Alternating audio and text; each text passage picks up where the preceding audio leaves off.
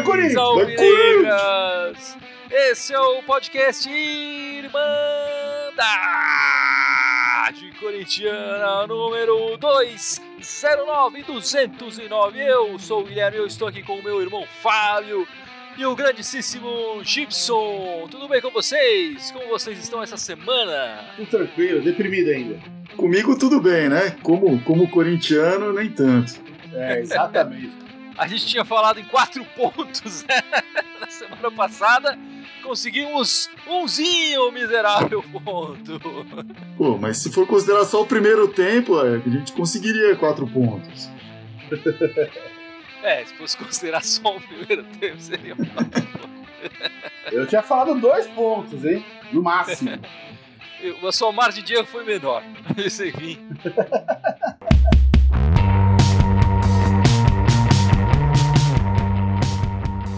Enfim, meus amigos, duas partidas essa semana.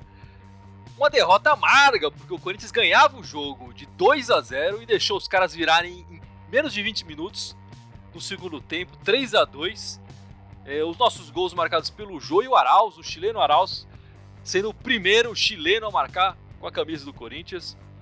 E depois um empate em 0 a 0 contra o Grêmio em Porto Alegre. Os resultados em si, se eu for pensar, um jogo, dois jogos fora de casa contra dois adversários tradicionais que, que normalmente são difíceis para o Corinthians enfrentar fora de casa. Você pensar assim friamente no resultado, não é tão ruim assim. Mas do jeito que a primeira partida foi, e, e o pior de tudo, o futebol apresentado do Corinthians nessas duas partidas é, deixa o, o, torcedor corintiano com uma grande pulga atrás da orelha, né, Gibson? Pô, que pulga, tem um pulgueiro inteiro atrás da orelha, não é uma pulga só, né? Pô, o de quarta-feira foi, foi, foi uma, uma, situação muito atípica, né? Porque a gente conseguiu sair na frente com dois gols, que a gente nunca consegue fazer, no primeiro tempo ainda, logo no começo. No primeiro né? tempo. Um, tudo bem, um, os caras cometeram um erro ali na, na recuada de bola e o time aproveitou. Tem o mérito do time aproveitar a jogada, sem dúvida, mas teve um erro feio ali dos caras. O segundo foi a gente construir um, um gol. O que a gente não faz faz muito tempo. Né? Sempre bola cruzada na área, sempre chutão de fora, o escanteio né? Tipo, não, criou uma jogada, cara, triangulou a bola, pô, o Jô deu ali o passe, pô, foi um puta golaço, né? Daqui a gente, tipo, a gente encheu os olhos quando viu na hora, falou, caramba, será que o time vai voltar a jogar bola agora? Né? Porque tá, ele está com saudade de ver uma jogada dessas, né? O segundo tempo foi um balde de água fria. É, não, mas assim, mas esse resultado do primeiro tempo, esse, esse 2x0, já era um resultado mentiroso. Porque o Corinthians está tomando um baita sufoco no jogo, né? Se, fosse, se não fosse o Cássio naquele primeiro tempo, a gente tinha saído perdendo o primeiro tempo de uns 3x2, pelo menos. Se não fosse 4x2, tomou uma bola na trave, né? Só que no intervalo de jogo, né, a gente conseguiu virar ele na frente, falou, caramba, viramos na frente, né? Fora de casa, jogando contra, na teoria, o time mais casca do campeonato, né? O que tá mais preparado, que tratou mais, né? É, é, pô, você fala, caramba, vamos fazer o quê? Vamos fechar esse resultado, né, bicho? Pô, e aí o nosso querido TN Thiago Nunes voltou, achou que tá tudo certo, o jogo tá pau a pau, tava bonito de ver e voltou igualzinho, né? E aconteceu o que aconteceu. O jogo inteiro contra o Grêmio foi fraco, né? Foi, foi bem abaixo do nível, as duas equipes, na verdade, mas é, o Corinthians ainda é um pouco pior, né? É, com certeza. Acho que você foi generoso num pouco pior. Acho que o, o, o, Grêmio criou mais, assim, e o Grêmio também é, perdeu recentemente o principal jogador deles, né? O Corinthians perdeu o Carlos, que era um coadjuvante de respeito dentro do que o Corinthians tinha. O, o Grêmio perdeu o principal jogador. É como se você pegasse o Corinthians hoje e tirasse o jogo. era, foi bem, bem grave, assim, ver o, o Corinthians ainda assim é, penar para conseguir fazer alguma coisa contra o Grêmio, né? Teve chances, é, realmente o Grêmio não criou muita coisa, nem o Corinthians, mas eu acho que o, o, o, Grêmio foi superior ao Corinthians nos 90 minutos. Com certeza o Corinthians foi, foi muito mal nessas duas partidas. É, enfim, a gente vinha do Campeonato Paulista numa boa sequência, né, de, com vitórias e tal, e depois da final, é, nenhuma vitória até quando chegou na final e depois mais nenhuma, nenhuma vitória, né? E depois na saída do jogo, o Thiago Nunes já reclamou do, do, do calendário, enfim, dizendo que os jogadores estavam um pouco cansados e tudo, sentindo a maratona, porque realmente é um pouco cansa é bastante cansativo, né? Eles estão jogando duas partidas por semana, mas todo mundo já sabia disso. e parece que o Corinthians foi pego de surpresa com isso, mas é, desde o início se falou que seria assim. O Corinthians, de certa forma, foi pego de surpresa, porque não esperava jogar as fases eliminadas, a segunda parte inteira do Paulista, né? É, provavelmente tinha expectativa de que ia ser dois jogos depois e acabou. o Grêmio, foi surpreendido com a classificação. É, se surpreendeu ao se classificar para a quarta de final do Paulista. E Você acha que o Thiago Nunes estava planejando esse intervalo ali para acertar a equipe? E é por isso que não acertou ainda. Não, não estava planejando, mas era um, era um descanso que ia ter, né? Era um descanso que ia ter. Então estava projetando lá para frente, estava com o time mais cansado. Agora não teve esse descanso, né? Foi intenso, jogou todas as partidas aí e até e tá devendo uma partida ainda no brasileiro que vai ter que encaixar aí em algum momento né, na, na tabela. Enfim, já são 20 jogos no ano do Corinthians, né? É, o Corinthians chega na vigésima partida. O que, que, você pode falar um pouco dos números corintianos nessas 20 primeiras partidas do ano, Fábio? Mas foram 20 jogos do Corinthians aí nesse período, né? Como você falou, 20 jogos oficiais, não tem aqui então as Florida Cup, que acho que foram os únicos jogos não oficiais que o Corinthians jogou esse ano. Uh, foram ao todo 16 jogos no Paulista, dois na Libertadores, dois no Brasileiro. É, o Corinthians tem ao todo aí uh, 7 vitórias, 8 empates, 5 derrotas um aproveitamento de 48% no todo, né? Se for pensar no pré-quarentena e pós-quarentena aí, né? O Corinthians jogou oito jogos após a quarentena, o que mostra realmente a não que ele não soubesse, né, mas a validade dessa crítica do Thiago Nunes, né? A quarentena voltou faz três semanas, aí já tem oito, oito é. jogos jogados aí, né? Não, foi, foi, é, foi bem intenso isso aí. E, e o Corinthians, com um aproveitamento, a gente sabe, né, um aproveitamento melhor na pós-quarentena do que no pré-quarentena, né? O que, que, é marcante, né? No, no, Paulista ele até conseguiu aí uma marca boa de gols pró tal, uh, acho que impulsionado muito pela primeira goleada que teve, né? Que acabou distorcendo aí o, os resultados, né? E o Corinthians acabou conseguindo uma média maior do que o, do que nos outros campeonatos aqui no, no Paulista por conta disso. Mas mesmo pensando assim no, no pós-quarentena e no pré-quarentena, você vê que o Corinthians tinha uma média de gols pró maior, né? Ele fez 1,17 gols por partida no pré-quarentena e 1,13 no, no pós aí. Mas, é, tá próximo, né? Tá próximo. É, tá próximo, mas você não esperava isso, assim, né? De lembrança. Mas lembrar que o Corinthians fez aqueles quatro no Botafogo, fez dois na Libertadores, depois fez dois no Santos e tudo mais. Mas quando você vê os jogos que o Corinthians fez, dois ou mais gols, é a mesma quantidade. Né? O Corinthians já conseguiu fazer em oito jogos, três, três jogos em que conseguiu fazer pelo menos dois gols no adversário. E na pré-quarentena, nos 12 que teve, também tinha feito esses mesmos três.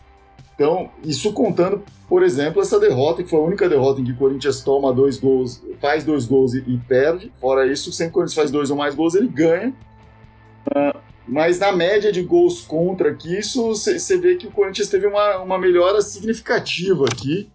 Conseguiu uh, reduzir bastante, né? Apenas, tomou apenas quatro gols nesses oito jogos. E foram, na verdade, dois jogos apenas em que ele tomou esses quatro gols, né? De resto, a defesa passou lisa aí. Se pensar em jogos sem o Bruno Mendes, tomou só um, né? é, com a defesa titular, né? Não só o Bruno Mendes, mas tá, tinha lá o Michel Macedo. É importante a presença do Michel Macedo. Não, ele é protagonista desses gols também, tomados, né? Bruno Mendes e também o Avelar, que tá se adaptando à posição, à, à, função de jogador de futebol, e o Sid Clay, né? O Sid Clay que não, é, não vinha sendo titular também, no, no, tá, entrou no lugar do Carlos, enfim, nessas, nessas duas últimas partidas. Exato. Bom, o que, que a gente vê aqui é que o, o Corinthians uh, demonstrou de fato aí, acho que oito jogos, é um número já significativo de, de jogos, onde dá para pensar, ah, o Corinthians mostrou melhores resultados. E aí, enfim, desses jogos, uh, mais da metade deles foram contra times de Série A, né? Foram três jogos contra o Palmeiras, dois jogos no Brasileiro, então dois jogos de times de Série A, um jogo contra o Bragantino também de Série A. Desses oito jogos, seis foram contra times de Série A. Então é, é, é razoavelmente significativo aqui essa performance, esse, esse resultado aqui. Claro que isso precisa se demonstrar também agora no brasileiro, dentro da própria Série A, né? Se for olhar por gols, e aqui eu não fiz a quebra de quarentena, pré-quarentena, o... e aí tem a quantidade, os jogos oficiais, o número de gols que cada jogador fez e, to... e o total de participação em gols aqui. Eu coloquei, está ordenado por esse aqui principalmente, né? Então, que a participação de gols conta assistências também. Né? Assistência também, né?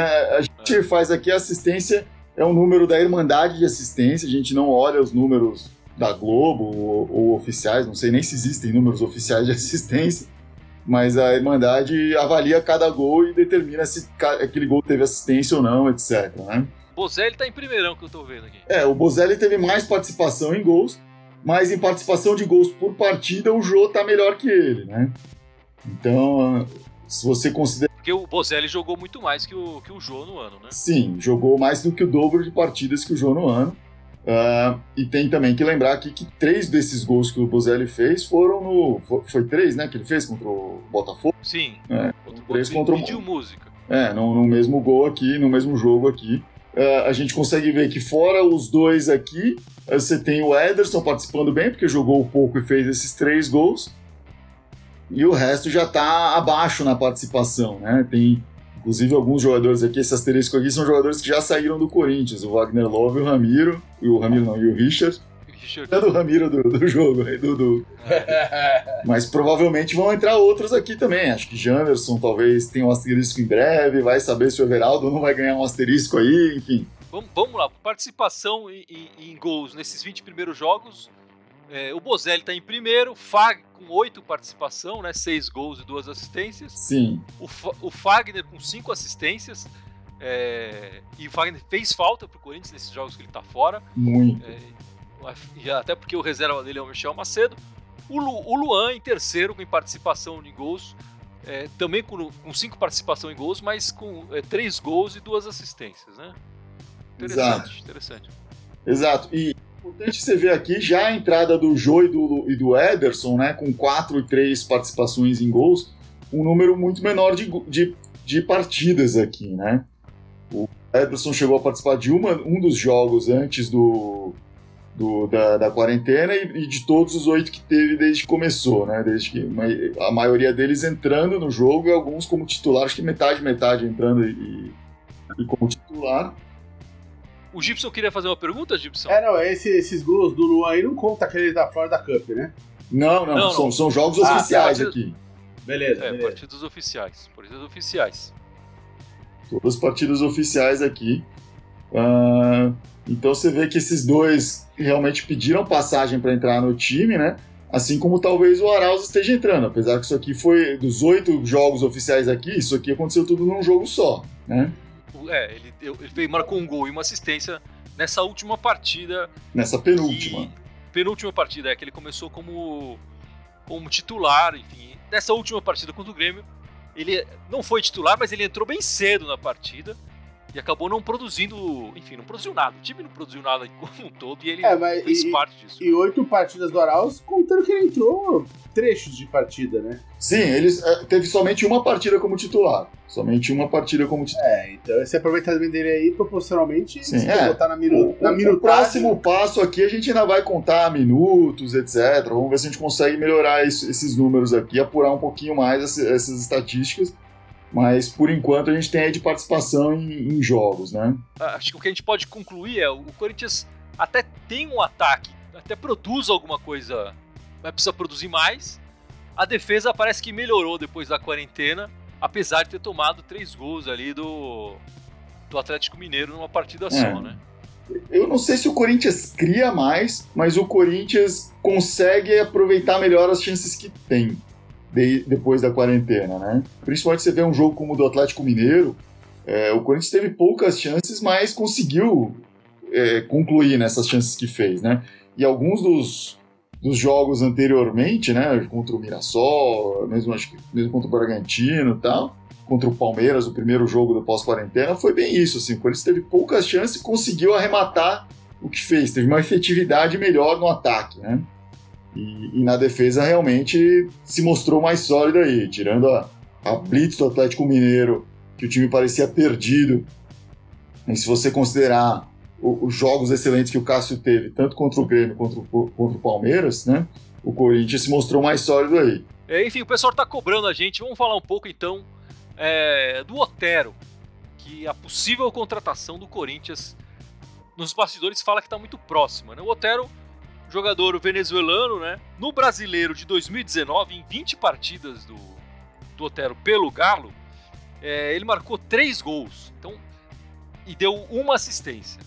A gente não está falando de um jogador que é artilheiro, né? em 20 jogos marcou apenas 3 gols e deu uma assistência. É, ele é conhecido, pelo que eu pesquisei, né? É um é jogador que chuta muito, acaba marcando aqueles golaços, tem um bom chute de, de, de, de falta, inclusive já marcou gol no Corinthians de falta. Enfim, eu acho que ele, ele chegaria para ser uma opção mais longe de ser uma solução, né? É, eu acho que se a gente pensar que ele vai, ah, chegou o Otero para resolver, ele não é esse jogador. Ele nunca conseguiu ser protagonista no Atlético Mineiro. Né? Ele era uma peça complementar que aparecia bastante. O corintiano lembra bem dele, porque você falou, ele fez aquele gol, eh, etc. E em outros jogos ele teve boas participações. Ele, o jogo dele parece que crescia contra o Corinthians, crescia contra o Cruzeiro. Então, em alguns jogos cruciais, o, o, o jogo dele aparecia mais. E, e, isso fez com que tiver, o, o público tenha uma impressão dele talvez melhor do que, do que ele é em termos de consistência. E ele faz muito golaço. E, e faz a torcida, muito... na hora que aparece, você fala, pô, o cara marcou um golaço. E lembra-se né, dele pelo golaço, mas são poucos gols que ele marca, ele não marca assim. Exato. Mas é um cara que marca muito pela bola parada e pelo chute de longe. Ele lembra e não cria muito. Não é um criador. Não é um cara que não. aquele super passe, não é eu ouvi um pessoal comentando, fazendo comparativos com o Marcelinho Carioca, nem de perto, assim. Não, nossa. Talvez, nossa talvez assim, em, em, bola parada, você possa pensar, ah, ele tem uma batida parecida com a do Marcelinho, porque é aquela batida cheia de curva, etc. tal. Mas o Marcelinho dava um monte de assistência. O Marcelinho, com a bola correndo, fazia um monte de coisa. O Otero não faz isso. Ele, eu, ele me lembra, assim, de certa forma, uh, com algumas diferenças, o Sornosa, por exemplo. É um cara que a gente não vai contar para ser o cara mais criador do time, vai carregar um pianinho ali. Uh, o Otero tem mais esse lado da bola parada, o Sornosa tinha um outro lado mais de, uh, de passes, de assistência, de enfim. Mas nenhum dos dois é o cara que chega para resolver. Hoje é um cara que entra no time do Corinthians, né, com alguma facilidade. Mas porque o Corinthians está extremamente defasado, mas não acho que é um cara que vai super resolver.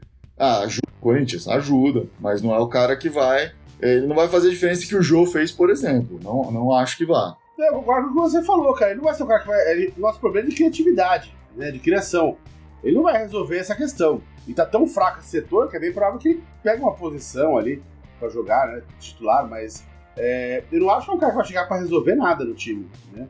Ele vai, ter, vai dar uma opção a mais no elenco ali. De repente, é um cara que joga de uma maneira um pouco diferente do que alguma opção que a gente tem. Então, de jogos pode ter uma variação para depende contra quem vai jogar, jogar de tal jeito.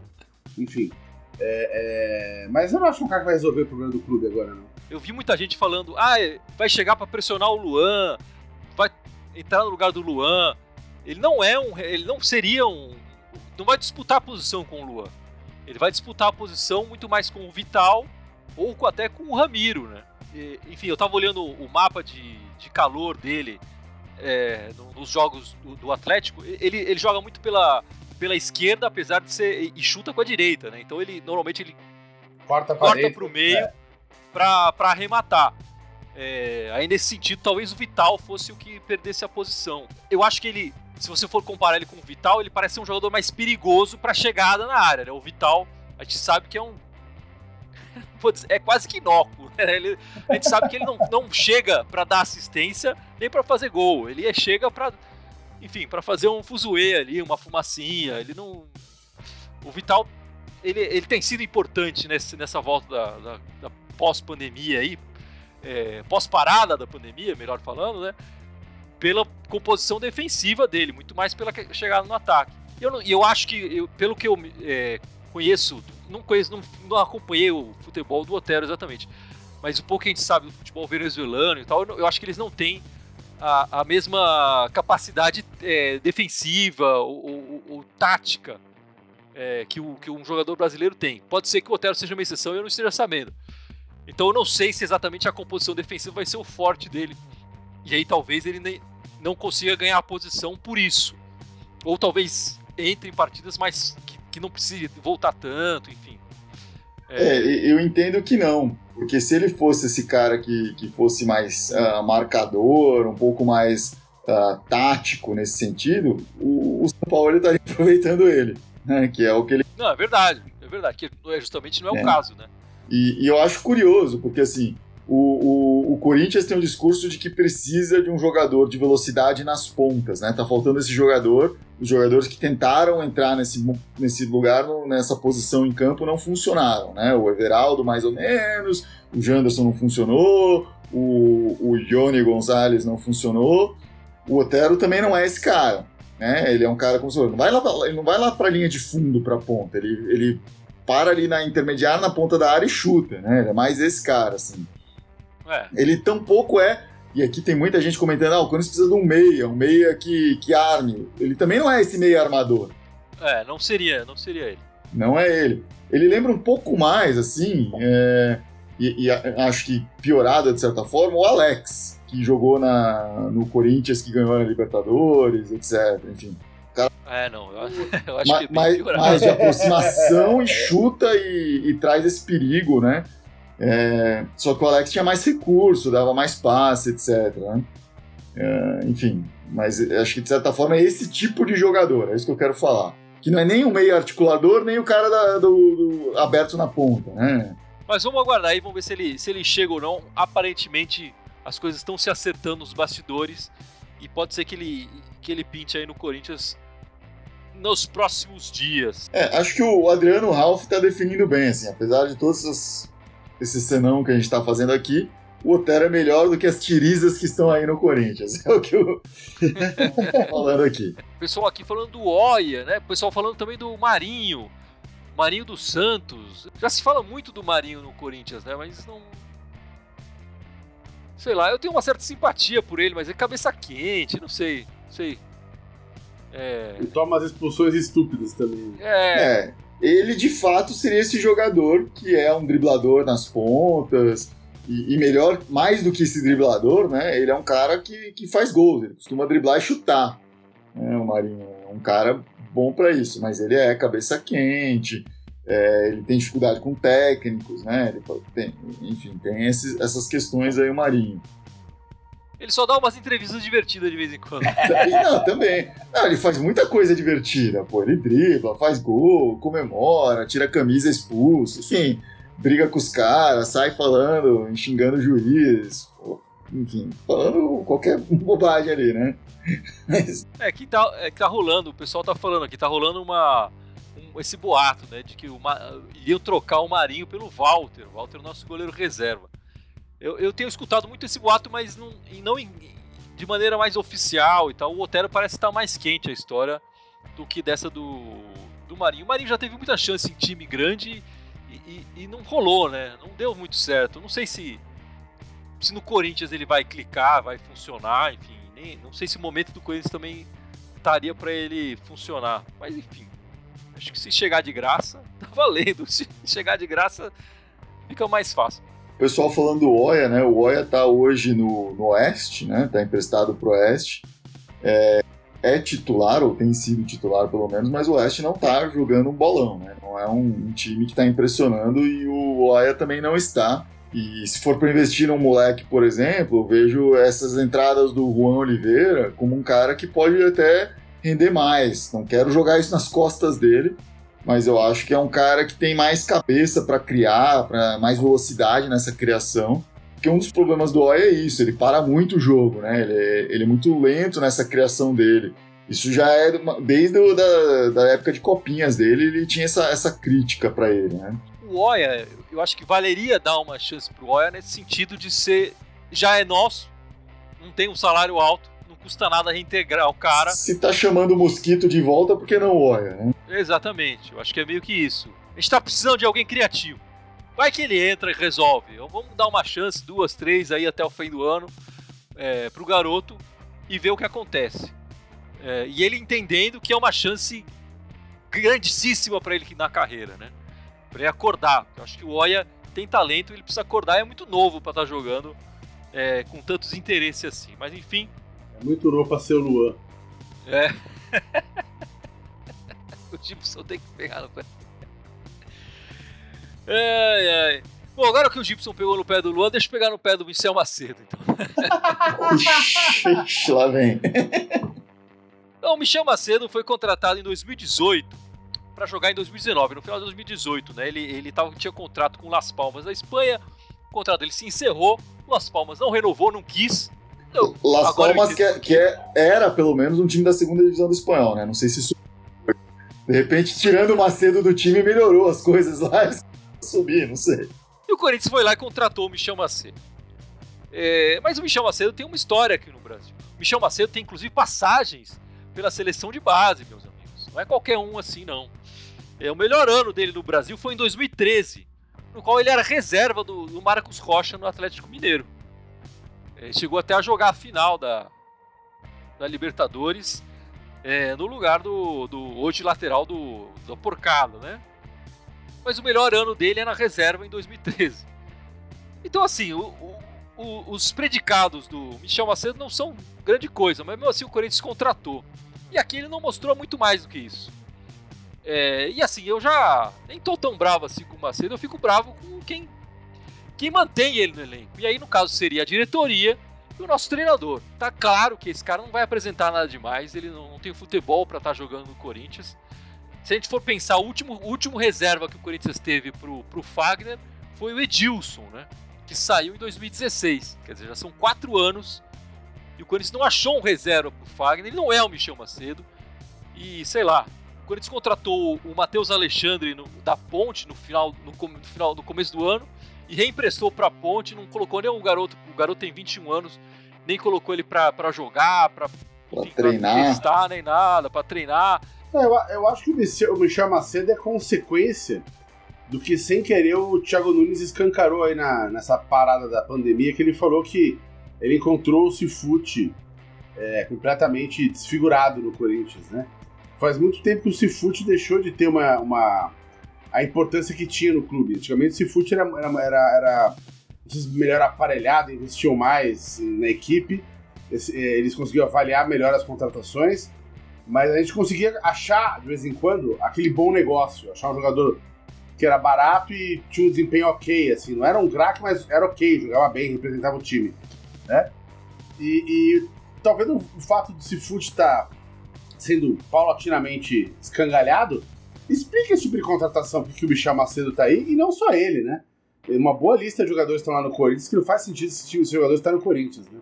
Como você falou, o Michel Macedo ele não tá numa fase ruim. Ele é um jogador ruim. Você pega o Luan, ele teve uma fase boa. Você pode até acreditar, ah, de repente um dia ele vai voltar a jogar daquele jeito. O Michel Macedo nunca teve isso, né? Então o Luan ainda entraria mal e porcamente numa categoria aposta. O Michel Macedo não é aposta.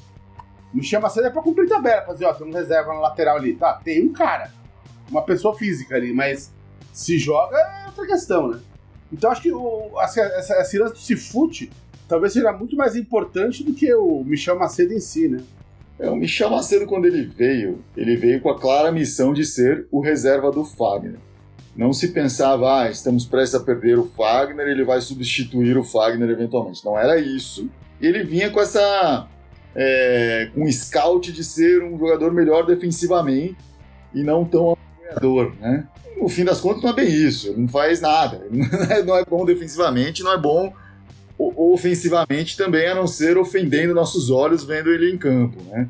O, o Fagner já está com 31 anos. eh, é uma idade que já começa a ficar mais difícil para o lateral manter, eh, porque ele corre muito, tem que ter velocidade, etc. E é quando muitos laterais fazem aquela, aquela migração mais para o meio de campo, né? Para virar um cara mais criativo no meio de campo, etc. Enfim. Então, assim, o Corinthians precisa começar a pensar em formar esse cara para o lugar do Fagner, né? Mesmo que o Fagner fique no Corinthians mais 10 anos, ele não vai ser o lateral direito do Corinthians por mais 10 anos. Então, é, acho que precisa pensar nessa posição, em o que, que vai fazer com isso, e a, e a resposta, e aí entra o que você falou, já está mais do que claro que essa resposta não é o Michel Macedo. Né? Acho que tem que apostar em moleques da base. Então, acho que é complicado ali, mas o Corinthians precisa fazer alguma coisa sim. E não vai ser e- e não vai ser o Michel Macedo, isso tá claro. Né? O próximo jogo do Corinthians é na quarta-feira, né, contra o Coritiba. Jogo em casa, o primeiro jogo em casa do Corinthians no Campeonato Brasileiro. Quarta-feira, 9h30 da noite. Pelo Campeonato Brasileiro, como mandante, o Corinthians jogou contra o Curitiba 19 vezes. E ganhou nada mais, nada menos do que 14 vezes, tendo apenas duas derrotas. A última derrota foi em 2003. 2003, são 17 anos da última derrota do Corinthians para o Curitiba como mandante, jogando em casa, hein? Então, eu espero que o Corinthians consiga os primeiros três pontos no Campeonato Brasileiro nessa quarta-feira, nove e meia da noite. O que, que você espera, grande Gibson? Cara, eu tô esperando mais um jogo difícil de assistir, cara. Eu não, eu, assim, eu acho que mesmo jogando em casa, mesmo jogando contra o Curitiba, se continuar com esse me essa mesma falta de interesse no jogo, essa mesma incapacidade de dar três passos seguidos, vai ser difícil arrancar três pontos mesmo em casa. Corinthians fez duas partidas pelo brasileiro, né? O Curitiba já fez três. Né? O perdeu jogou três. todas as rodadas. E perdeu as três, não tem nenhum ponto no Campeonato Brasileiro. Não, talvez, talvez a gente pegue um time pior que a gente, então. Aí de, de, de repente. Eu acho que vai ser um jogo semelhante ao que foram os jogos contra o Mirassol e contra o Oeste no Paulista, né? Os times, é, o Curitiba vai tentar não sofrer gols e ver se de repente num contra-ataque, alguma coisa assim, consegue fazer um gol. E é um jogo que costuma ser complicado pro, pro Corinthians, né? O Corinthians não, não tá sabendo propor o jogo e vai se ver nessa, nessa, nessa missão de propor o jogo. Mas eu citei dois exemplos aí, o Oeste e o Mirassol, e o Corinthians saiu vitorioso nesses dois jogos. Né? Talvez é, o Corinthians consiga novamente fazer isso. Acho que temos aí alguns jogadores que fazem a diferença, né? E aí posso citar o jogo eu acho que num jogo como esse, o Ederson vai aparecer mais se ele jogar. Mas eu acho que o Corinthians tem que ir para cima, tem que pensar numa maneira de conseguir impor esse jogo, para que ele de fato consiga garantir essa vitória e não sair com um 0 a 0 é, Que seria, eu acho que seria ruim esse 0 a 0